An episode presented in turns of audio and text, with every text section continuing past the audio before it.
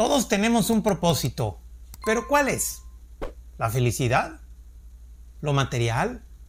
¿Todo en conjunto? Algo muy importante es comprender que el propósito de vida es algo personal y que nadie puede decirte más que tú cuál es.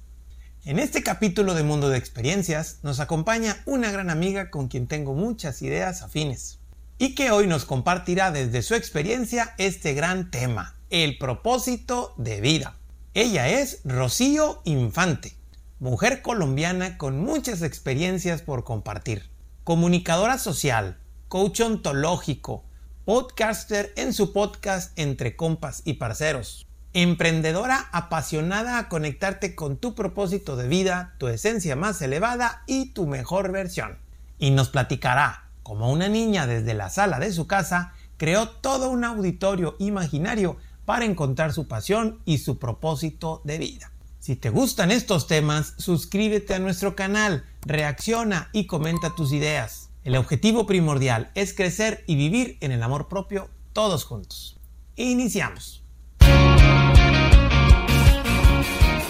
Bienvenidos a un mundo lleno de experiencias, donde el objetivo es crecer juntos. Anécdotas, reflexiones e historias para aportarte algo en este gran caminar. ¡Iniciamos!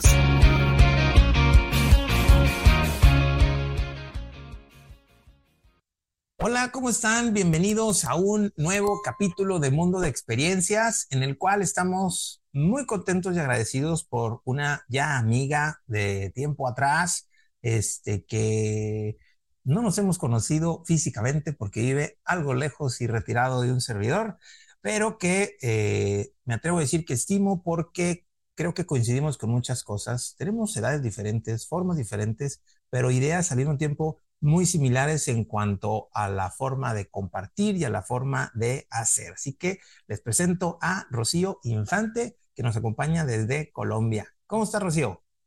Hola Carlos, ¿qué tal? Yo feliz de estar aquí contigo nuevamente porque es nuestro segundo espacio después de haber compartido con nosotras en el podcast de Entre Compas y Parceros junto con nuestra querida Angie Navarro.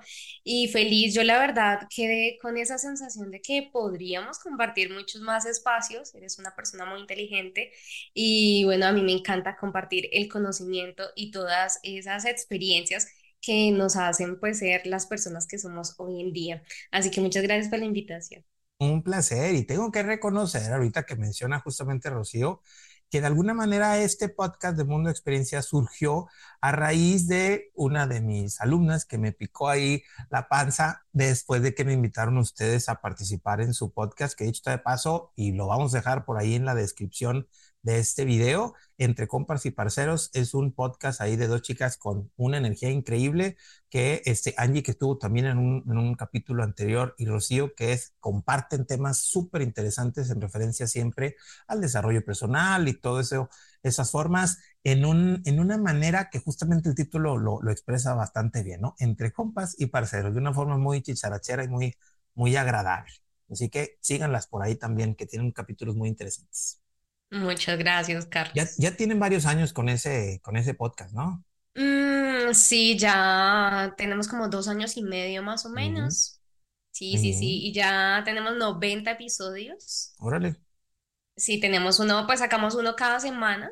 Entonces, eh, digamos que para mí ha sido un logro total porque es de los proyectos que más han durado en el tiempo, desde que emprendí, empecé a trabajar con mi marca personal y pues desde que estudié coaching, que fue allí estudiando coaching ontológico que conocí a Angie y se dio pues el espacio, fue esa conexión, de esas conexiones que pasan eh, no tan seguido con gente eh, de diferentes partes del mundo Así que, bueno, muy lindo ha sido ese espacio. Para mí ha sido súper enriquecedor. Eh, de por qué crees que es enriquecedor? ¿Por qué crees que te deja cosas enriquecedoras? Uy, porque mira que nosotras hacemos los episodios, obviamente pensando en los demás, a veces las personas nos dicen y nos sugieren temas, pero casi siempre es para nosotras. O sea, los temas que tocamos es como para hacer catarsis, como para hablar de nuestras historias, como desahogarnos también. Eh, en ese momento. Entonces, por eso es como que para mí ha sido un crecimiento que ni te imaginas. Claro. Y de alguna manera se va a relacionar, por eso te hice esta pregunta de, del por qué crees que es enriquecedor, porque estoy seguro que se relaciona con el tema que vamos a hablar el día de hoy. De alguna u otra manera, como siempre he dicho, y, y por ahí tenemos un capítulo, este, y lo pensamos como, como el, paso dos, ¿no? De, de, este, de este tema, que es el propósito de vida y cómo canalizar con el propósito de vida. Y es una, es una realidad, Rocío, que de alguna otra forma me atrevo a decir, es enriquecedor, lo disfrutas y tienes ya 90 capítulos en donde, no sé si te pasa igual que a mí, pero a veces digo yo, ¿y de qué voy a hablar? Ya no sé qué voy a decir y de repente, ay, te, te y otra vez empezó el proceso de estar platique platique y platique. ¿Quieres que se conecte con tu propósito de vida? Sabes que no me pasa. Nosotras ¿Ah? tenemos una lista, Carlos, larguísima de temas y es muy curioso porque a veces ni tocamos la lista de esos temas, sino que cada semana sale Va saliendo otro.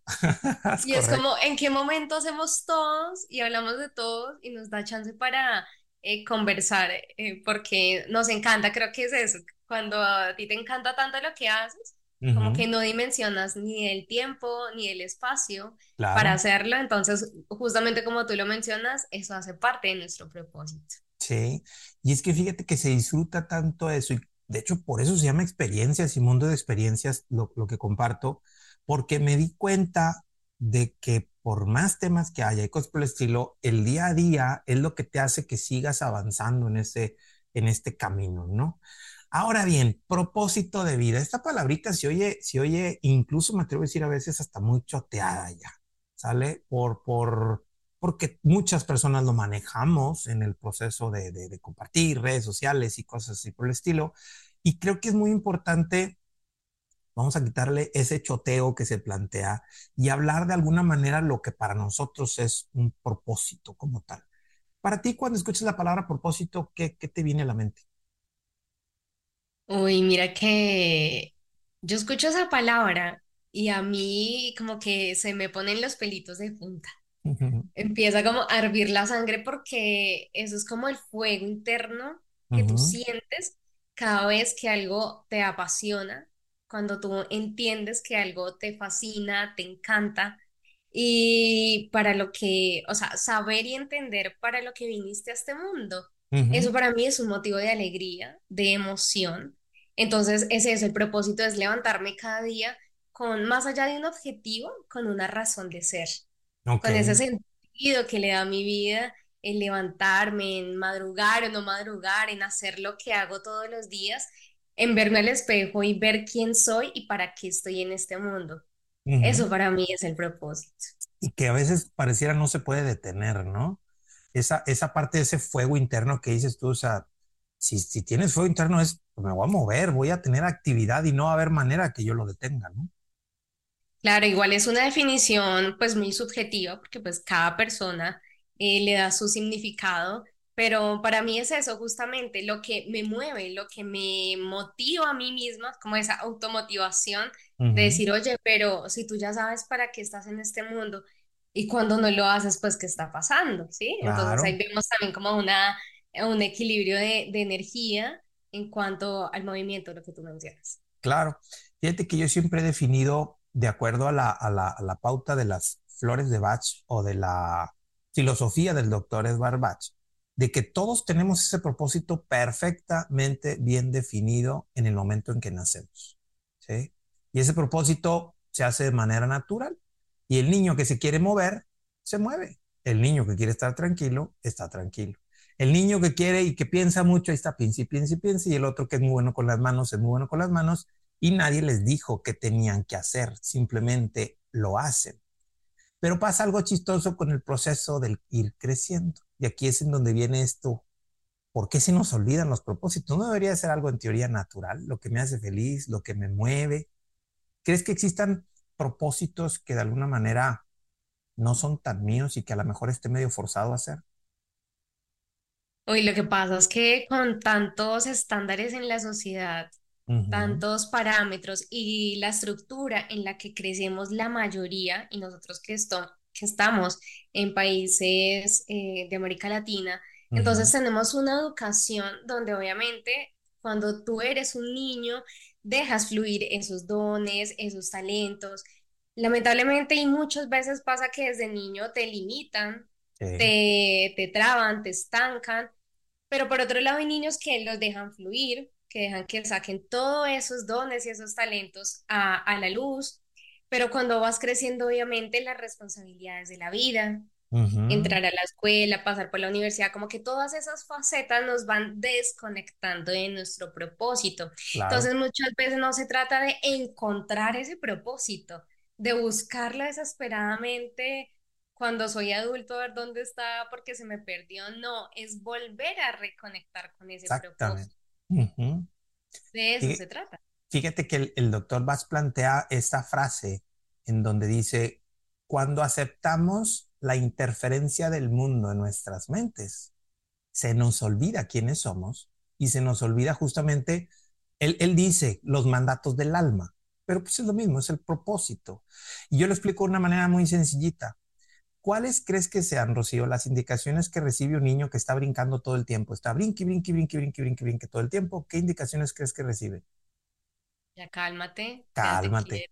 Y el niño que está sentado ahí no se quiere mover nunca. Muévete. Muévete. Así que este mundo lo primero que nos dice es tu propósito de vida no me gusta. No en todos los casos, definitivamente, pero sí en la mayoría. Sí. Entonces, Yo, yo pongo un ejemplo que siempre lo, lo, planteo y, por, ahí me regañó una, una señora en las redes que porque hablo de mi familia y yo, pues es que se llama mundo de experiencias, tengo que platicar de mis experiencias, no puedo platicar de otras cosas. Entonces mi hijo estábamos en una tienda y de repente él tenía, no sé, tres años, ve un chocolate de esos de huevitos que tienen juguetes adentro y pues va y lo agarró. Y se salió de la tienda con él en la mano. ¿Sí?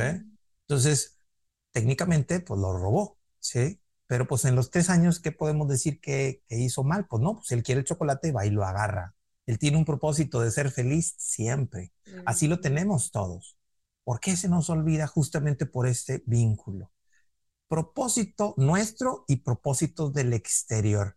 ¿De dónde crees que vengan esos propósitos del exterior? ¿O de dónde te ha tocado conocer o vivir incluso propósitos también tú en tu vida del exterior? Mira, yo siento que eso del propósito interno y el propósito del exterior viven continuo, en un continuo conflicto.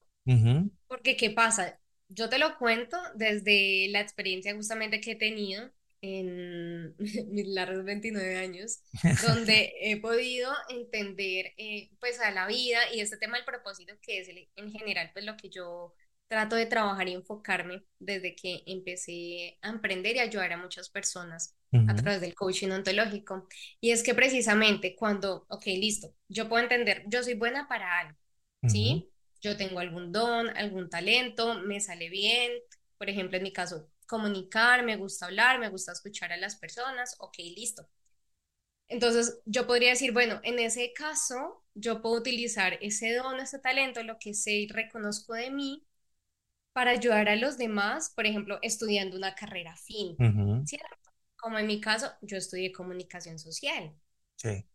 Bueno, a través de eso puedo ayudarlo, porque claro, a ti desde que vas creciendo y tienes la educación de tus padres, te enseñan, ok, listo, tú tienes que vivir, pero también tienes, eh, o sea, tú puedes soñar y tener objetivos y un propósito hermoso, pero tienes que comer, tienes que pagar el alquiler, ¿sí? Tienes que sobrevivir en este mundo donde te está exigiendo constantemente, pues, muchas responsabilidades. Claro. Entonces ahí es donde tú dices, ok, listo, me pongo a estudiar una carrera, pero por ejemplo, acá en Colombia estudiar comunicación es como que ser periodista te vas a quedar pobre, es como un hobby, ¿no? Y en muchos países también lastimosamente y pues todas estas eh, carreras humanísticas.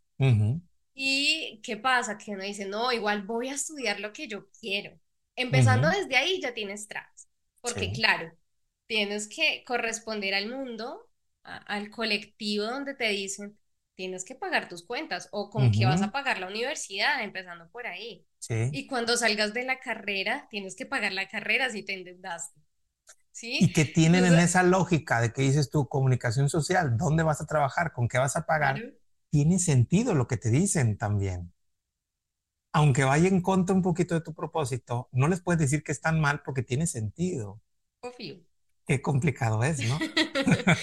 y ahí es cuando empiezas a tener esos conflictos de, ok, bueno, pero ¿y, y dónde queda mi sueño? ¿Dónde queda ese propósito? ¿Dónde queda lo que realmente está en mi alma? Y eso le pasa mucho también a las personas que eh, les gusta mucho el arte, la literatura, escribir. Anteriormente, tener un puesto eh, o creerse o querer ser escritor, tener un libro, trabajar en este tipo de, de, carreras, pues era como muy, muy difícil en un campo laboral donde pues no había tantas eh, posibilidades, pero pues bueno, ahora estamos como en otro mundo un poco más em, civilizado en cuanto a las dinámicas de las profesiones, pero bueno, volviendo al tema, y es que precisamente tú tienes que vincular ese propósito con el trabajo o la labor o esa misión para ayudar a los demás. Bien. Claro.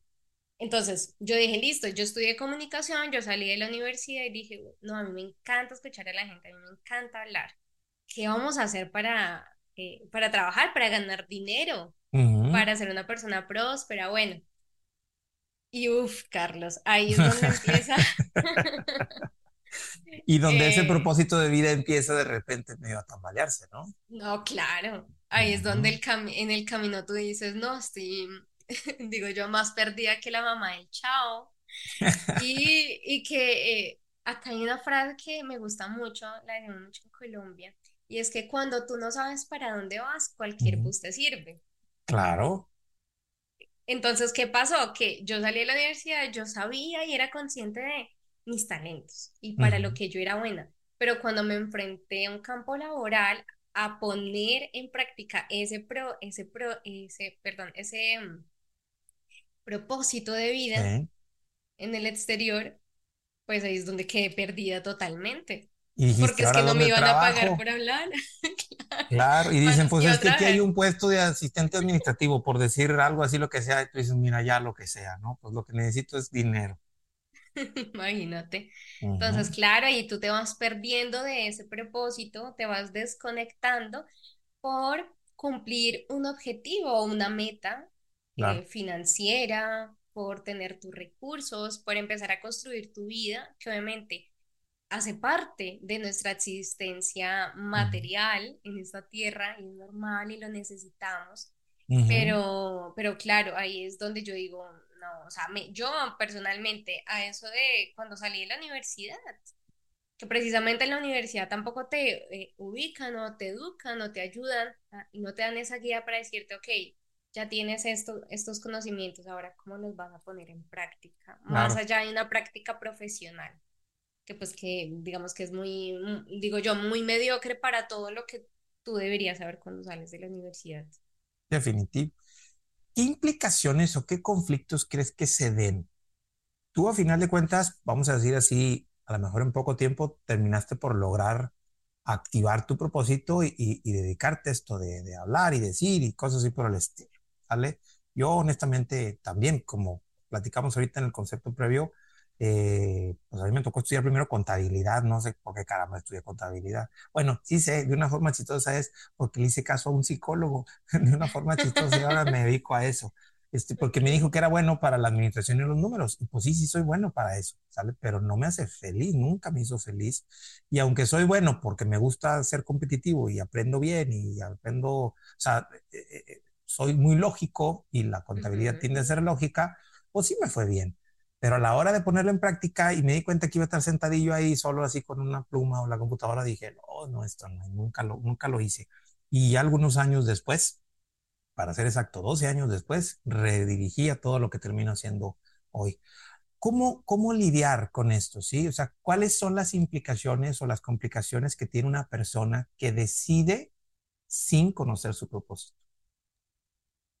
Uf, mira, es emocionalmente mucho desgaste, desánimo, desesperanza también en cuanto a tu futuro.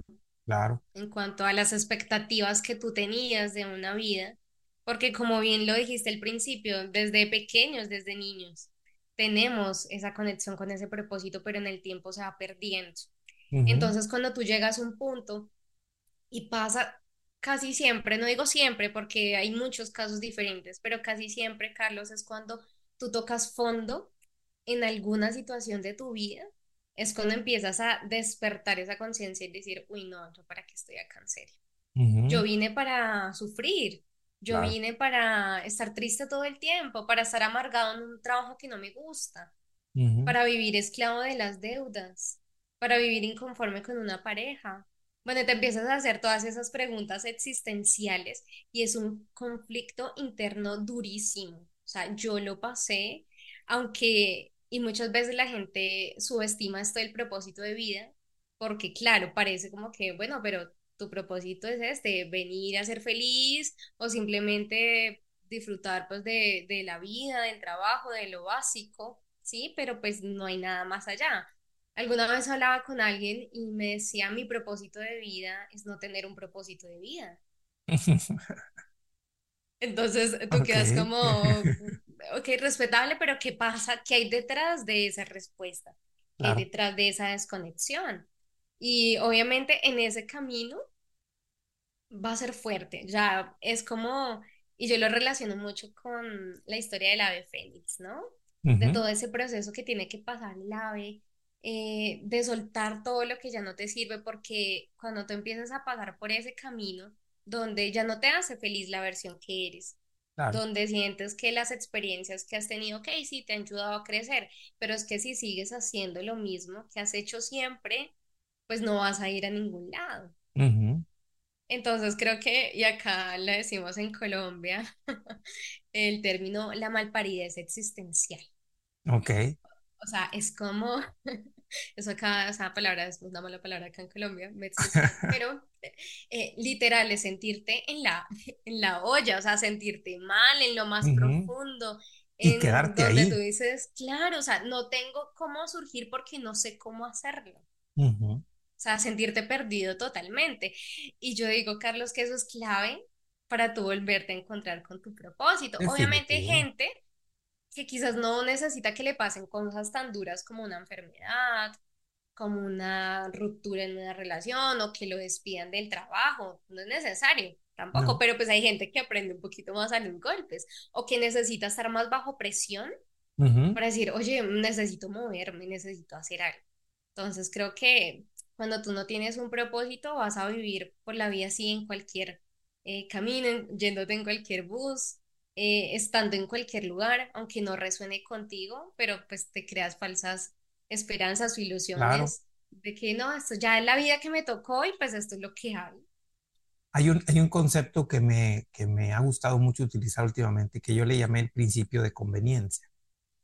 Y está basado un poquito en, en esta idea que Sigmund Freud plantea de que todos, este, nuestro proceso evolutivo está hecho en el, en, el, en el, placer, o sea, todos buscamos sentirnos bien. Entonces, si, si yo estoy acomodado de esta manera y me empieza a doler la espalda, cuando empiezo a sentir, en automático me muevo, ni siquiera lo pienso, ni siquiera lo analizo, ni siquiera digo, ¿por qué tengo que estar así? ¿Me duele? No, me muevo y punto. Todos buscamos ese proceso de satisfacción. Entonces existe lo que yo llame principio de conveniencia. Si algo llega a tu vida y te hace mal, pues déjalo de hacer. No importa que sea. Es que es mi trabajo, pues déjalo de hacer. Es que no puedo dejarlo de hacer porque tengo que pagar eso. Busca otro. O sea, siempre busca el acomodarte para que estés bien. Sin embargo, este pareciera y, y como si estuviéramos atrapados en este proceso, en donde no podríamos decidir. Y ahí es en donde vienen estos propósitos del exterior que vienen de nuestra cultura, de nuestra historia, en donde nos dicen a final de cuentas, no, no, no, tú no puedes renunciar. Es que en esta familia no, no renunciamos. En esta familia somos constantes, en esta familia no sé qué rollo, o en esta cultura, cosas así por el estilo. Y, te aseguro que incluso, eh, eh, ah, no, es que yo soy mexicano y al mexicano esto, y es que yo soy colombiano y al colombiano esto, o sea, ¿por qué tendría que ser así? ¿quién dijo que tendría que ser así? Y que aparte, el que yo me quede con eso me hace sentir mal, es un absurdo. Entonces el principio de conveniencia te plantea el, siempre tienes que buscar lo que te conviene. Y no en un sentido de egolatría, porque después me echan bronca de que parece egoísta el comentario. Y en efecto, tienen cierta, cierta eh, razón en ese proceso porque no me refiero que el principio de conveniencia sea, ah, ok, entonces yo te voy a maltratar con tal de estar conveniente yo. ¿sí? Y no se trata de eso, sino de buscar la satisfacción todos. Y si todos buscamos la satisfacción, ¿por qué tendría que haber un proceso de ganar-perder? ¿sí? Tú estás buscando un servicio, yo, yo puedo oportártelo, pues tú, tú haces esto, yo hago lo otro, terminamos haciendo de alguna otra manera una colaboración. Entonces eso implica, desde mi punto de vista, que aquellas personas que seleccionan lo no conveniente es porque tienen propósitos muy arraigados que son del exterior. Y ojo, que aquí es en donde viene el conflicto. ¿Cómo puede estar algo del exterior arraigado en mí? Es un absurdo. Nada que viene del exterior puede estar arraigado en mí. Y aquí es donde viene la pauta. En realidad no fue por lo que te dijeron, sino por lo que sigues aceptando de lo que te dijeron. ¿Sí? es un propósito que viene del exterior, sí, porque te dijeron, porque... Pero si tú sigues aceptando, ¿sale? Ya es tu trabajo. Eso hace que de alguna otra manera sea muy favorable para nosotros, porque de alguna otra manera, y, y, y me interesa mucho hablar acerca de, de, esto, es, ok, estoy convencido de que todo, ah, otra cosa también, creo que por más, o sea, por ejemplo, creo que al menos tú, tú y, y un servidor tenemos este proceso de que sí estamos cumpliendo parte de nuestro propósito, pero no en todo creo que sí podemos seguir todavía mejorando. Hay cositas que tú dices, bueno, pues es que aquí todavía me sigo enojando, es que acá me sigo faltando acá. Entonces, como que el propósito no es así tan de dos palabras, o sea, es mucho más amplio a veces, ¿no? Entonces, creo que seguimos teniendo otros propósitos del exterior que a veces no sabemos ni por qué están ahí, ¿sí? Y, y, a veces le reclamo a ese proceso inconsciente de para qué se hizo tan profundo si, si no, se nos cuesta entenderlo. Este, ¿Y, y ¿qué, podríamos hacer? ¿Qué, ¿Qué, puntos, qué ideas, qué factores podríamos trabajar para seguir reencontrándonos con ese propósito? Que creo que si lo logramos obtener y lo seguimos trabajando de forma permanente, siempre va a llevarnos a, a estar en ese sentido conveniente, ¿no? Sí, mira que ahora que te escuchaba atentamente, me ponía a pensar en esta idea de nosotros, por ejemplo, los que estamos llegando a los 30 años, de esa idea de que a esa edad ya tienes que tener casa, carro, profesión, familia, hijos, y cuando empiezas a tu mente rebelde a romper estructuras y a querer cumplir con ese propósito, eh, a lo que viniste a hacer, a lo que estás destinado a hacer, wow, empiezas también a encontrarte con esas eh, barreras donde tú le tienes que decir a tu familia, no, esta es mi decisión. Yo voy a cumplir 30 y no quiero hijos, por ejemplo, en un caso, no en mi caso, pero en algún momento lo pensé. Pero es que, ¿qué pasa también? El propósito se va reinventando, se va renovando. No es que necesariamente, em, y esto es muy fuerte, Carlos, porque es que creemos que, por ejemplo, yo, mi propósito es ayudar a las personas a que encuentren su propósito de vida. Muy por ejemplo. sí. Perfecto, eso lo puedo hacer en cualquier momento de mi vida en cualquier trabajo, ¿sí? En, desarrollando cualquier labor, ¿sí? Entonces, obviamente tú dices, bueno, pero si estoy rompiendo con todas estas estructuras, ¿cómo le hago también para ser feliz plenamente, no solamente desde eso interno que me hace feliz a mí, sino también que yo lo pueda compartir con los demás?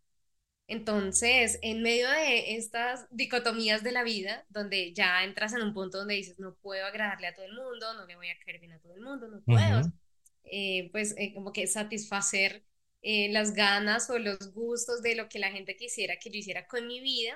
Pues quién sabe si sea posible aparte también.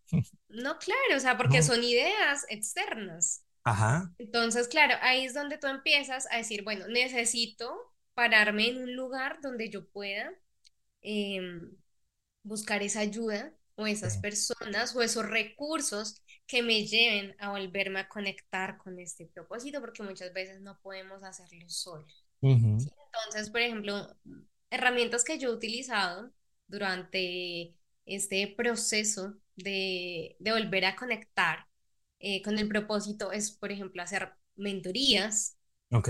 Hacer eh, tipo sesiones también de coaching, hacer ejercicios como ruedas de la vida, no sé si las has escuchado, obviamente sí, en, psicología las trabajan, em, hacer como ese espacio para ti de autoconocimiento, Y volvemos con, con esto que a mí me encanta, que lo hablábamos al inicio, Carlos, y es que todo se traduce en amor propio.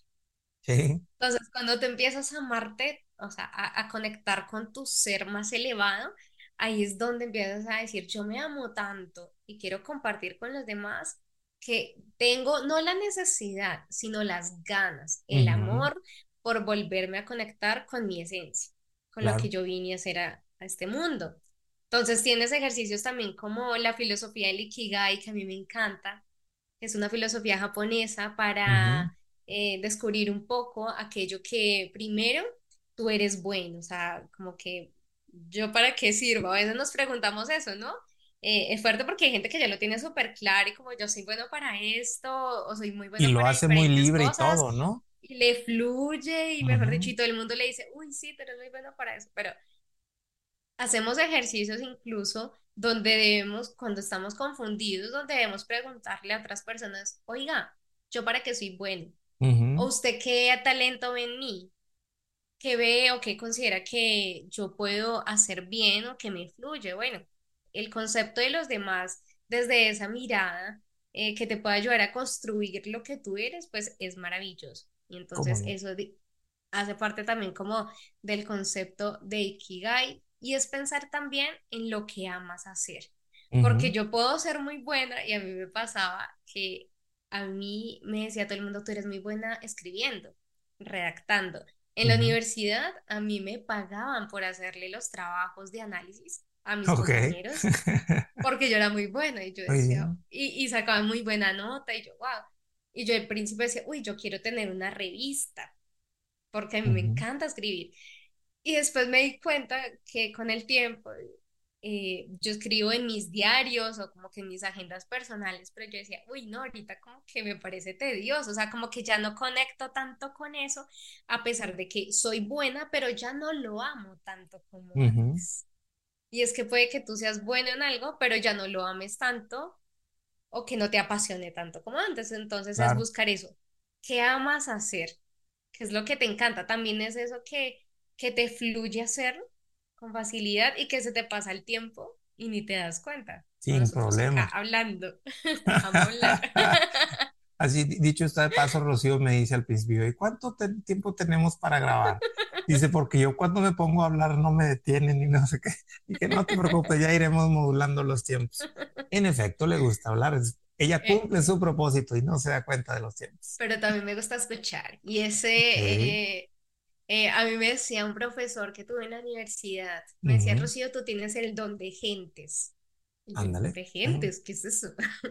o sea, como que, eh, o sea, suena, es como algo muy, no sé, muy coloquial, que le dicen como el don de, la persona, de interactuar. Y yo decía, pues sí, a mí me da, o sea, tengo esa facilidad de conectar con las personas, de relacionarme, y eso obviamente es un plus en lo que yo hago. Y además de, de identificar esto, de qué es lo que vamos a hacer, para que eres bueno también necesitas saber, y esto va conectado justamente, Carlos, con ese eh, propósito exterior en cuanto a, qué es lo que necesita el mundo de mí. Que eso es un punto súper importante y es donde acá muchos sufren porque, por ejemplo, yo tengo compañeros de coaching donde dicen, no, pero es que esto de contactar gente, no sé, por redes sociales y vender las sesiones de coaching o incluso las terapias es muy complejo. A veces no sabes cómo venderte, no tienes la facilidad o las habilidades o las herramientas para hacerlo. Entonces tú tienes ahí que empezar a hacer un estudio de cómo atrás de lo que a ti te gusta hacer y para lo que tú eres bueno, pues necesitan las personas o crees que puedes ayudar a los demás más allá, digamos que de pronto de la barrera de, eh, o el proceso de cómo voy a lograrlo, sino de entender, ok, yo sirvo para esto. Y te doy un ejemplo muy, muy fácil que yo lo entendí fue después de que dejé un trabajo. Yo estuve viviendo en Argentina un tiempo y yo trabajaba en Claro Argentina, la empresa de telecomunicaciones. Ah, muy bien, sí. Y yo decía, bueno, tiene algo que ver con la comunicación, la comunicación social, pero tiene algo que ver. yo, estoy comunicando estamos. algo así. Entonces eh, llegó un momento donde yo utilicé mi trabajo de ir a visitar eh, puntos de venta de Claro para eh, escuchar a las personas. Yo iba y escuchaba las historias de la semana de, la, de las personas, de los tenderos y así, mientras hacíamos ahí los negocios o las cuentas ahí de lo que, de lo que yo vendí. Y a mí me decían en el trabajo después de un tiempo, Rocío, a ti te va muy bien, tú vendes mucho, o sea, tú eres muy comercial, me decía.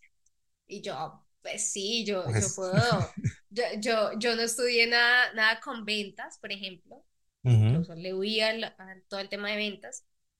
Pero es que a ti lo comercial te lo haces tú mismo, tu esencia y tu ser de comunicar, de escuchar. Entonces, como en un trabajo X, porque a ti la sociedad te puede decir, uy, no, estudió tanto para meterse a trabajar en eso. Que haces desestiman lo que tú haces. Claro. Pero tú dices, pero es que acá yo estoy poniendo en práctica lo que amo hacer y a mí me encanta hablar con la gente y me pagan por ir a visitar a una persona y escucharla. Y además vendo un montón. Y estás cumpliendo con tu propósito y haciendo un trabajo que en teoría no necesariamente te gusta, pero la forma en que lo haces hace que termine gustándote. Exactamente.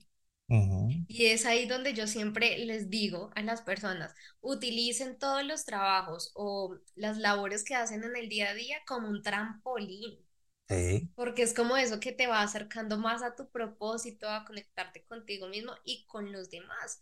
Porque yo digo que el fin para mí y, y uno de mis propósitos es venir a servir a los demás. O sea, yo que gano con saber tanto eh, o lo poco, lo poco, mucho que sé si no lo pongo en práctica, si no puedo ayudar a los demás. Entonces creo que eso para mí es una de, eh, como de las cosas que me inspiran a hacer lo que hago. Y por último, que ahí es donde va pues la, la cerecita del pastel y es que pienses lo que se te puede pagar por hacer lo que haces. Okay. Porque mucha gente cree a veces que solamente por tener un súper talento o un don, pues necesariamente te van a pagar. Y es que mi propósito es cantar y si no soy cantante, pues es porque no voy a cumplir mi propósito de vida. Y es ahí donde, donde, yo te digo, el propósito también se va reinventando, se va eh, pues, renovando con el tiempo y es que tú seas consciente también cómo te van a pagar por hacerlo. Tú también tienes que... Y acá, Carlos, eh, es, es tremendo porque caemos como en esa comodidad que tú mencionaste, de decir, ay, no, yo soy bueno, a mí me tienen que pagar porque soy simplemente yo, porque yo soy así, o yo ya estudié un curso y ya con eso es suficiente, o porque simplemente, eh, no sé, como que haces cosas que para ti son básicas y que los demás obviamente no saben que te pueden pagar, pero no es suficiente, tú siempre tienes que estar profesionalizándote, estudiando, eh, cultivando ese amor propio, que es fundamental en todo ese proceso. Claro, y hacer ese efecto a final de cuentas de un proceso como en cualquier tipo de servicio y relación, vamos a decir así, tipo comercial o profesional, en donde si yo te doy un servicio y de alguna otra manera yo soy feliz al hacerte servicio, tú recibes ese servicio y eres feliz al, al, obtener el servicio y existe una retribución para ambas partes, o sea, tú ganas con lo que yo hago y yo gano porque hice eso, todos salimos ganando siempre. ¿sí? Y a final de cuentas eso es cumplir con un propósito específico, que de alguna manera es, yo le llamo también a, a, ¿viste la, peli, la película de Disney llamada Up? Sí. Sí, bueno de ahí yo saqué una, una, anécdota chistosona que yo le llamo el efecto ardilla. No sé si te acuerdas de estos perritos que estaban ahí, según ellos bien concentrados, que tenían una cosa que podían hablar y que estaban así de repente, ardilla, se volteaban inmediatamente y veían una ardilla. Bueno, para mí el efecto ardilla es eso que siempre te hace voltear de alguna manera. ¿Sí? Esa actividad, ese gusto, esas circunstancias o sea, porque si yo sé, Rocío, que te digo, oye, vamos para acá, no sé qué rollo, fíjate que hay unas personas súper interesantes para platicar, ¿quieres ir? En automático me vas a decir que sí, porque dices, pues me gusta eso, y si aparte vas a ganar, vas a aprender, vas a no sé qué rollo. Entonces el efecto ardilla es esas actividades que cuando las ves tú, en automático volteas, ¿sí? Cuando hablan de, de tus gustos, de algo que te apetece, algo que te hace sentir bien y que de alguna u otra manera lo quieres hacer y si aparte lo quieres hacer y te divierte, hay una remuneración económica, de, se transforma el trabajo perfecto. Que honestamente, a final de cuentas, creo que al menos nosotros dos estamos en ese proceso de cumplirlo en esta forma que se, se, redescribe, se redefine el propósito, porque todos los días van, van ajustándose y demás, y se van ampliando circunstancias en donde se va aplicando ese, ese propósito. Pero ese efecto ardilla para mí es algo importante, ¿sí? De alguna otra manera, ahorita, por ejemplo, tú pones un ejemplo que me parece perfecto. Yo hacía cosas en, en Claro, ahí en, en Argentina, este, vendiendo productos que tú dices, ¿eso que tiene que ver con lo que se supone que te gusta de la comunicación social y ahora del coaching? ¿Qué tiene que ver? Ah, pues ah, me Además que te fuiste, me, me, fui a otro país a trabajar, a estudiar, lo que a veces estudiaba en el tuyo y llegaste a eso. Eh, ¿Cómo llegaste allá? Dice, no, pues es que, digo, acá diríamos en México, no, pues que se ponía tan bueno el chisme que haz de cuenta que era una sesión de coaching este, informal, vamos a decirlo así, y que terminabas haciendo el servicio que tú buscabas, la persona se terminaba desahogando de más y terminabas cumpliendo realmente ese propósito, aunque a lo mejor no lo estuvieras diseñándolo para hacer así, el efecto ardilla es, la señora se puso a hablar o el señor se puso a hablar y ¡ah! ardilla, y en automático te enganchas con eso que te gusta. ¿Sí? Total. El conflicto se da cuando no tenemos ese efecto ardilla. Y ahí es donde está la bronca, porque no hay nada que nos llame la atención. Y son personas que viven en estrés, en ansiedad, en tensión, en depresión o miedo o lo que tú quieras, y que por más que le dices, mira, está esto, no, está esto, no, está esto, no, dices, en la torre, ¿qué es lo que sucede y que a dónde va? Entonces sí es muy importante que empiecen a identificar el propósito de vida siempre es placentero, siempre es agradable y siempre, siempre, siempre quieres más. Eso es muy importante. Quieres más. No en un sentido de insatisfacción, no en un sentido de avaricia, no, no, es, no, no es en ese sentido, pero es, o sea, por ejemplo, estas charlas, o si no decimos que es una hora, podemos estar aquí hablando seis horas sin problema, porque el tema va surgiendo. ¿Por qué? Porque nos encanta a los dos platicar. Tenemos tema, tenemos conversación, y entonces es más y más y más y más. ¿Sale? Lógico, llega un punto en donde a lo mejor ya quiera comer o hay que hacer otro, y pues bueno, hay que detenerle también en el proceso. Pero es importante que para todos los que nos están escuchando y viendo, si tú batallas un poco para identificar tu propósito, para mí creo que esto es muy clave. No trates de definirlo, ¿sale? Trata de encontrarlo, que es diferente. ¿Y cómo se encuentra? Como decía Rocío hace ratito, pues en lo que es agradable, en esas cosas que te inspiran, en eso que tienes que, o que, que, que de alguna otra forma hace que te levantes, en eso que por dentro empieza a mover, ¿sí? Y entonces yo, cuando, cuando trabajo con la gente que a lo mejor ya es mayor y que se le complica un poco esto, siempre les digo, acuérdate de niño, ¿Qué te gustaba hacer de niño? ¿A qué jugabas de niño? ¿Cuál era ese juego o ese juguete, esa historia, ese cuento que te gustaba? Cualquier tipo de circunstancias como tal. Y aquí es donde te pregunto, Rocío, y esto no te preparé para ello. Ay, my cuando eras, cuando eras chiquilla, ¿qué hacías? ¿Qué relacionas? ¿Qué hoy sigues haciendo en esto que es tu propósito? Me, da risa porque mm, hace unos días hablábamos en el podcast sobre el niño interior. Ah, y resulta que yo hice un comentario de mi niña interior en esa época, de lo que me acordaba en ese momento, y mi mamá vio ese episodio. Y me dice, pero usted no contó todo lo que hacía. Ah. No contó la historia completa. Y yo, ay mamá, eso fue lo que me acordé en ese momento. Entonces ella me empezó a recordar. Y algo que de esas escenas de la, de la niñez, de la infancia, que no, no se le olviden, y es que eh, yo desde muy pequeñita iba a la iglesia con mi papá, la iglesia cristiana. Entonces era una iglesia donde todas las mujeres usaban falda. Okay. Y a mí me encantaba una falda roja de mi hermana, que era hasta los pies. Yo no tenía ninguna así, yo solo usaba así como vestidos. Y ella tenía una falda hasta los pies. Entonces, yo me ponía la falda de mi hermana, agarraba un palo de escoba y mi papá en la casa tenía, aquí se le llama un atril, que es como, em, como el soporte que ponen las Biblias en las iglesias. Sí, sí, sí, muy bien. Y yo lo ponía en la sala Entonces armaba el atril, el palo de escoba, mi falda roja, tacones de mi hermana y ponía las sillas del comedor como en tipo hilera de la iglesia. y yo me ponía a cantar porque yo amaba cómo cantaban en la iglesia. En la iglesia, ok. Y para mí eso era como el sueño, o sea, bueno, yo no sé si contaba esto, pero yo en algún momento quería o quise ser cantante, me encantaba la música y disfrutaba mucho esos espacios. También después me gustó mucho el tema de la predicación en la iglesia. Yo agarraba la Biblia y yo empezaba a decir versículos y yo estaba sola. A veces mis papás llegaban, me veían por ahí, pero a mí me daba pena, yo me escondía y era cuando yo estaba sola y era como mi momento de lucidez eh, con mi público invisible. Entonces son cosas que yo no olvido y por eso yo amo este micrófono.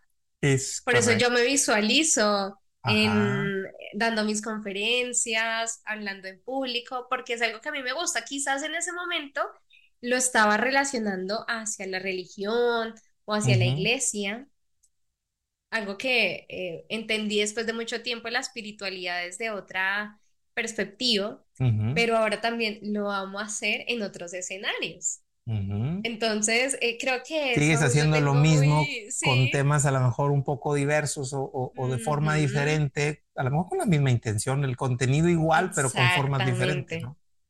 Exactamente. Entonces, sí, sabes que es un recuerdo muy bonito de niña. Y algo sí que, que yo les quiero decir que a mí me pasó y me marcó mucho, em, es que una vez estando en una clase de técnica vocal en la iglesia, un profesor me habló súper feo, el profesor de, de, música, de canto, me dijo como, no, así no se, no, no se canta, como que expresó su inconformismo con mi tono de una manera que a mí no me gustó, o quizás yo lo interpreté así en ese momento, estaba muy niña, y yo dije, yo no vuelvo a las clases de canto, pues y yo no vuelvo a cantar. Y ahí te anclaste un propósito del exterior, haz de cuenta. Exacto. Entonces, después entendí con los años, cuando te digan que no, más hazlo. no, no dejes que te, digan apasiona, que no. nada te detenga. No, no, no, porque además te va a ir muy bien y es que se nota cuando tú haces algo con pasión y cuando haces algo cuando te toca. Claro. Y así también se ve reflejado en tu billetera. Y eso hace parte de esa conexión con la divinidad y con la abundancia porque eso que tú le entregas al mundo, eso es lo que tú vas a recibir. Y si tú entregas tu tiempo y tu energía en cosas que no te gustan, donde estás amargado, donde te estás quejando todo el tiempo, donde no le ves un sentido, una razón a lo que haces, pues así mismo vas a ver reflejado en tu cuenta bancaria. Definitivo, se refleja en todo lo que te sucede. Y en todo, obviamente. A final de cuentas, y esto es un concepto muy importante, el mundo nos enseña la ley de causa y efecto, que por ahí subí un podcast en referencia a eso, de que pensamos que yo soy el efecto de un mundo complicado. Entonces, si Rocío de repente me dice, tú, Carlos, es que eres un tal por cual y me ofende, ah, no, pues bueno, el efecto del maestro este que te dijo que no, que no le gustaba cómo cantabas a final de cuentas. Una niña chiquilla, inocente, con falta de herramientas, sale piensa que ella es el efecto, entonces yo no sirvo para cantar, me alejo y renuncio a las clases, yo soy el efecto de la causa que fue el maestro, pero en la realidad es al revés. O sea, yo soy la causa de haberme hecho esa idea y cargarme esa idea y ahora creo que ya no puedo cantar ahí, ahí, ahí, ahí. Y es complicado. Y esto es muy importante porque de alguna otra forma, el que entendamos que nosotros somos la causa de todo hace que podamos redirigir cualquier cosa. Y si a lo mejor el maestro ese no era el mejor maestro para ti porque su vida y tiene su historia y demás, ¿sale? Pues nomás ocupabas un cambio. Y hoy a lo mejor lo cambiaste, a lo mejor no estás cantando en la iglesia, pero pues estás cantando en el micrófono en las sesiones que haces. Canto en la ducha como no te imaginas. todo lo que da. Y es que ahí donde está la clave. Entonces, si a ti que nos escuchas y nos ves, de repente se te complica un poco, vete a tu infancia. Eso que, que mencionan yo te imaginé en una sala que yo me imaginé en tu casa con las sillas y demás y tu falda rosa. Yo te imaginé chiquilla y te, te ves este, muy divertido y, y definitivamente si dices, oye, pues esta niña loca que trae, ¿no? Muy probablemente digan eso, pero es que justamente en esa locura es donde estamos conectados con el propósito. Porque ¿qué implica? No me importa nada ni nadie, no importa lo que digan de mí, no importa qué hagan, no importa qué digan, yo lo quiero hacer. Y eso es tu propósito. Eso que no puedes detenerlo, simplemente lo haces. Y que incluso me atrevo a decir, ¿sale? Porque estoy seguro que tu primer sermón no fue mejor que, fue el, tu cuarto sermón fue mejor que el primero, ¿no? Porque mejoramos siempre. Todo lo que nos gusta, siempre mejoramos, siempre mejoramos, siempre mejoramos. Y tuve la oportunidad de hacerlo en la iglesia. Directamente una vez me dieron esa oportunidad y yo era como, ah, mi sueño hecho realidad. ¿Y te llevaste la falda roja? No, ni loca, era fea. O sea, no, era mi debut y todos iban a dar cuenta que era la falda de mi hermana porque la iglesia era pequeña. Entonces, no, no, entonces hay que estrenar y llevarla mía nueva. La mejor pinta. Definitivamente que sí. Hay un concepto que siempre se, se ha planteado ahí, el famoso sentido de la vida. Y el sentido de la vida es justo lo que comentabas hace ratito, el hacer algo yo y que al hacerlo en el mundo, el, el mundo me retribuya de manera positiva. Y el propósito siempre tiene que ir anclado al sentido de la vida. En este mundo, lo único que no podemos negar, ¿sale? Es que estamos. Punto. ¿Sale? Y el hecho de que estamos implica de que si yo hago algo, a ti te termina influyendo, afectando o algo. Así que el sentido de la vida es que estemos en esta conexión de existencia de una forma de retribución. Punto. Si a ti no te toca la retribución que tú crees que necesitas, es porque no estás dando lo que te toca y pones, y en ese sentido de la vida, no estás cumpliendo con tu propósito. Así es. Y sabes que en medio de toda esta conversación se me viene también una frase donde mm, cada vez que necesito, me la repito, y es que un propósito poderoso puede provenir de un dolor poderoso también. Y creemos que, uy, tan chévere, muchos me podrán decir, ay, no, Rocío, usted ya sabe para lo que vino, genial, que hace lo que le gusta, qué bonito, no, pero yo también paso por mis momentos de dolor, donde siento que, y me hago esas preguntas de, ¿en serio esto es lo que yo quiero hacer? ¿En serio voy por el camino de mi alma? ¿O me gusta eh, lo, cómo me veo, cómo hablo, lo que hago? son momentos y son etapas y todos los tenemos que vivir y creo que son esos poderosos momentos de dolor cuando somos también más creativos, donde podemos sacar esa imaginación, lo mejor de nosotros y decir, mira, yo siempre cuento, yo soy muy llorona, o sea, a mí me gusta llorar, es mi manera de expresarme, obviamente no lloro por todo, pero sí es como mi momento de conexión también conmigo misma y para limpiar mi ser. Y, y yo digo, me encanta hacerlo porque después me limpio, me vuelvo a maquillar y a, y a crear y a hacer y a construir. Entonces, eh, ese también es como mi mensaje de que no todos los procesos de dolor pues te van a dejar así hundido en lo más profundo, sino que son me atrevo a decir que ninguno tiene, ese, ninguno tiene la intención de, de, de, de que te quedes ahí. Claro, sino que resurjas. Sí. Ese es el motivo. Lo que pasa es que muchas personas que quizás se quedan en el problema, en el dolor, y no aprovechan esa oportunidad, esa circunstancia para evolucionar. Para evolucionar. Entonces, eh, eso para mí es súper poderoso y, y, es de los eh, recordatorios que siempre eh, me pongo como en mi, mis papelitos en la pared para decir, dale, que este momento va a pasar. porque todo pasa y es un día a la vez. Y si hoy no sabes muy bien cuál es tu propósito, mañana seguramente lo vas a encontrar si te pones en la tarea de seguir conectando con él. Y ese ejercicio de niño interior de la infancia, Carlos, me fascinó. ¿Cómo no? De verdad está muy interesante. Vamos a poner también aquí en el link más abajito de ese capítulo porque definitivamente creo que va a estar muy interesante ahí entre compas y parceros. Hay un, hay un efecto que tenemos que sobreponernos todo el tiempo. Antes decía mucho luchar contra él el efecto de que la mente solo tiene la capacidad de conocer desde lo malo. ¿A qué me refiero? Yo le llamo el famoso efecto del dedo chiquito del pie, que por ahí también tengo un podcast en efecto a eso. Mm. ¿Te has pegado en el dedo chiquito del pie alguna vez, supongo, no? Durísimo, horrible. Duele horrible. ¿Te acuerdas de tu cabeza cuando pasa eso? ¿Te acuerdas de las mm. piernas, de los brazos? No. Pero si todo lo demás del cuerpo está bien, ¿por qué solo pensamos en el dedo chiquito del pie? Porque el dolor nos hace que nos concentremos ahí. ¿Eh? Entonces tenemos que hacer un cierto, pues, esfuerzo, canalización, para entender que a final de cuentas va a pasar y no es algo negativo. Pongo un ejemplo muy sencillo. Si tú agarras una vasija que está caliente y te quemas, el dolor del, del, ardor o en los dedos y demás no es negativo, a menos que tú lo percibas así.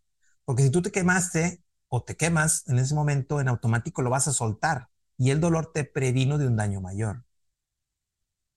En cambio, cuando nos quemamos, lo que nos decimos, ah, Carlos, qué bruto eres, ¿por qué no te fijas? ¿Quién lo dejó aquí? ¿Por qué lo dejaron prendido? ¿Por qué no? Lo que sea. ¿sí? Y entonces el efecto negativo no es el dolor, sino la interpretación y la vivencia del dolor. Y eso implica que no estamos viviendo en el propósito de nuestras vidas. Porque a este mundo, aunque suene tan, este, ¿cómo se dice? Tan choteado como tal, tan con el cliché famoso, a este mundo venimos a ser felices. Punto.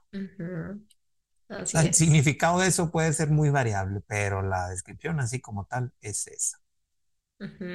Sí, qué lindo. Qué Ahora, lindo, Carlos. Ya estamos llegando a la parte del cierre del, capítulo y siempre trato de hacer esta pregunta. Como bien hemos planteado, eh, la, base de, mundo de experiencias, de experiencias y de lo que trato de compartir se resume en dos palabritas, amor propio. Cuando desde mi punto de vista alguien se ama, siempre busca su propósito, siempre busca la felicidad, siempre busca compartir, o el amor se comparte, el amor este, siempre utilizo una, cita bíblica de San Pablo que justamente define el amor. El amor todo lo puede, todo lo soporta, todo lo ofrece, todo lo da, todo lo es, todo ese tipo de factores. Y desde mi punto de vista, alguien que vive el amor y el amor propio simplemente lo comparte y se expande y siempre se hace más grande. Rocío, ¿cómo vives tú el amor propio? ¿Y cómo lo trabajas?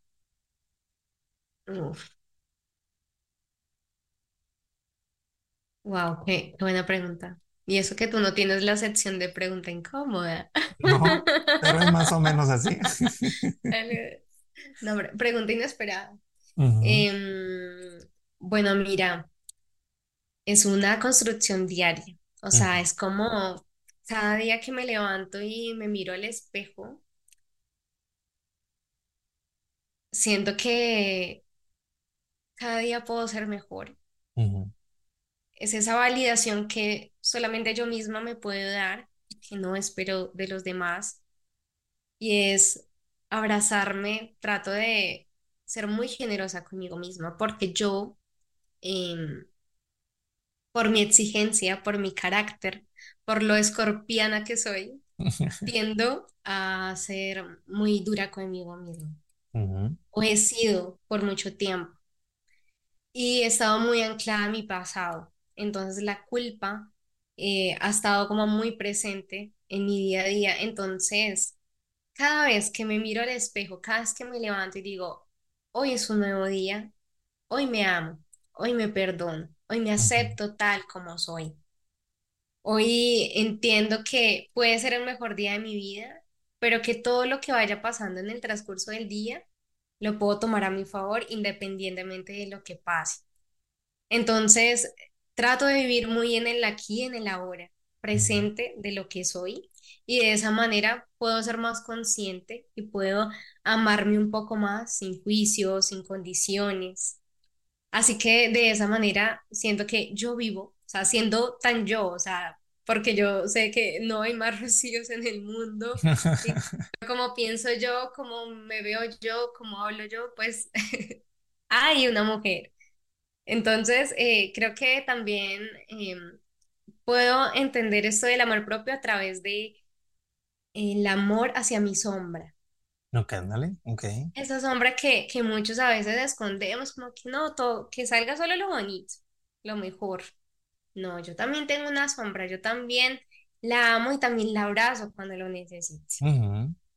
Pero también le doy su lugar en mi vida, porque yo quiero ser luz, yo también quiero brillar, yo también me quiero em, aceptar y reconocer como soy en mi mejor versión. Entonces, siento que de esa manera puedo ver el amor en mi vida y siempre, bueno, yo soy muy creyente en Dios y para mí Dios es amor, entonces si yo tengo a Dios, tengo amor. Así que eh, esa sería mi respuesta, Carlos. Genial, muy bien. En efecto, y no la preparé para eso, como se dieron cuenta, pero justamente por eso trato de no decirles, este, porque, porque esa respuesta siempre tiende, te busca a final de cuentas eso, la, la franqueza, la simpleza, la honestidad de cómo lo terminamos viviendo, porque es la única forma de vivir realmente el amor propio. Porque cuando decimos amor propio significa, ah, entonces que todo está bonito. No, no significa que todo está bonito. Amor propio significa aceptación, amor propio significa identificar qué te duele y pues que te sobes y que te cuides y que te mejores y demás, ¿no? Y justo teniendo un buen propósito de vida, todo va a funcionar mejor. Muy bien, Rocío. ¿Quieres añadir algo adicional que, que te haya quedado en la mente? Bueno, mira, yo digo que mm, cualquier edad es perfecta para tú volverte a conectar con tu propósito de vida. Esto es muy importante porque no importa si eres tan joven o te crees o crees que por tener la edad que tengas, 80, 60, no importa la edad. A veces se piensa que es muy tarde, pero no lo es. En cualquier ah. momento es fundamental y es muy bonito y es muy importante que te vuelvas a conectar y que no solamente si piensas que ya estás conectado con ese propósito, te vuelvas a reconectar porque muchas veces en medio de ese camino nos podemos desconectar de él y nos vamos por otra parte, pero qué bonito es siempre volver al lugar donde elige nuestra alma estar y seguir por ese propósito divino. Creo que eso es muy, muy importante y que también, que yo sé que te verán jóvenes o adolescentes, bueno, eh, quizás ese público, que hay herramientas también, eh, Carlos, que yo estoy utilizando, no sé, para algunos resonará, para otros no, que es, por ejemplo, la astrología y la numerología, que son herramientas que me parecen muy poderosas para autoconocernos y para entender cuál es nuestra misión. Y si tú, desde que tienes a tu niño pequeño o si eres adolescente y te gustan estos temas, que empieces a indagar por ahí. Porque a mí, por ejemplo, me ayudó bastante y me abrió mucho la cabeza para entender cuáles son esos talentos, esos dones. Cómo es que puedo mejor y como que a veces podemos agilizar mejor eh, ese camino, o sea, como que ir un poquito eh, no empezar gateando, sino que, bueno, obviamente tienes que empezar paso a paso, pero puedes dar como ese salto cuántico y no tardarte tanto tiempo, como por ejemplo me pasó a mí, que estuve en un montón de trabajos y por allá después me di cuenta y tomé conciencia, sino que pronto a través de estas herramientas, tú caes en el 20, como dicen ustedes, y puedes entender y conectarte mejor con tu propósito. Así que ahí les dejo el dato por si a alguno le interesa también. El tener un mapa base, a lo mejor no va a ser exactamente el mismo, pero tener un mapa base que, como bien dices, la numerología, astrología, este tipo de enneagrama, las mismas flores de Bach y todo ese tipo de circunstancias nos pone, pues hace más fácil, ¿no? Pues si ya tienes el mapa del tesoro, pues encontrarlo va a ser un poquito más fácil siempre. Exacto. Ahí está el punto. Exactamente. Pues Rocío, te quiero dar muchísimas gracias. Es un honor que hayas aceptado la invitación. Eh, no va a ser la primera y la única ocasión que te, que te invite, porque pues temas hay para platicar y ahí irán saliendo en el, en el proceso. Este, de hecho, tengo pensado hacer la, la, invitación también a Angie, o sea, en conjunto, para hacer una especie como de, de, de, de, de duelo dos contra uno de cuenta. genial, genial. Este, porque, porque, la verdad es que hacen, hacen un, un, una, una dinámica muy, muy interesante y muy padre ahí entre compras y parceros, para con la intención lógico de seguir favoreciendo. Así que te quiero agradecer este, y honrado por, por haber aceptado la invitación. Gracias a ti, Carlos. Te felicito por la labor tan bonita que haces. A muchos nos ha ayudado todo el trabajo y el contenido también que haces en redes sociales y por todos los canales que tienes. Soy una de las seguidoras que tienes por ahí muy atenta. Eh, soy un aprendiz constante Así que me encanta siempre estar eh, atenta a todo lo que tú pues publicas y compartes. Mil gracias por tenerme en cuenta. Yo feliz y contenta de estar acá. Si me quieres seguir invitando, pues con mucho gusto estaré por vas A ver, vas a ver que sí. Y bueno, para todos los que nos siguen, recuerden, por aquí voy a dejar las redes sociales de Rocío en la descripción de su podcast Entre Compas y Parceros, para que en su momento lógico también la, la sigan, le den like y compartan y vean los podcasts que suben también estas chicas que honestamente están súper interesantes también con un eh, contenido muy, muy bueno para nuestro proceso de crecimiento. Entonces, este es mundo de experiencias. Justamente por eso eh, tiene ese título, porque buscamos de que las experiencias que hemos estado viviendo cada uno de nosotros que venimos aquí a compartir sean útiles para todos. Sabemos que compartir es algo bueno y ojo, quédense con esta idea. Tener un propósito significa, desde mi punto de vista, algo muy simple. Hacer aquello que te da placer y hacer con placer aquello que haces. Punto. En esta vida venimos a ser felices, así que en este mundo de experiencia sean felices siempre. Y nos vemos Dios mediante en el próximo capítulo lleno de experiencias. Muchas gracias y bendiciones. Gracias, Rocío. Chao, chao. Besitos, chao. Bye. Gracias por acompañarnos. Si te agrada la información, compártela. Síguenos en redes sociales como Carlos Arama y comenta qué piensas y qué aprendes de este episodio. Activa las notificaciones para que te llegue un recordatorio cuando tengamos un capítulo nuevo. Y muchas gracias por vivir este mundo lleno de experiencias.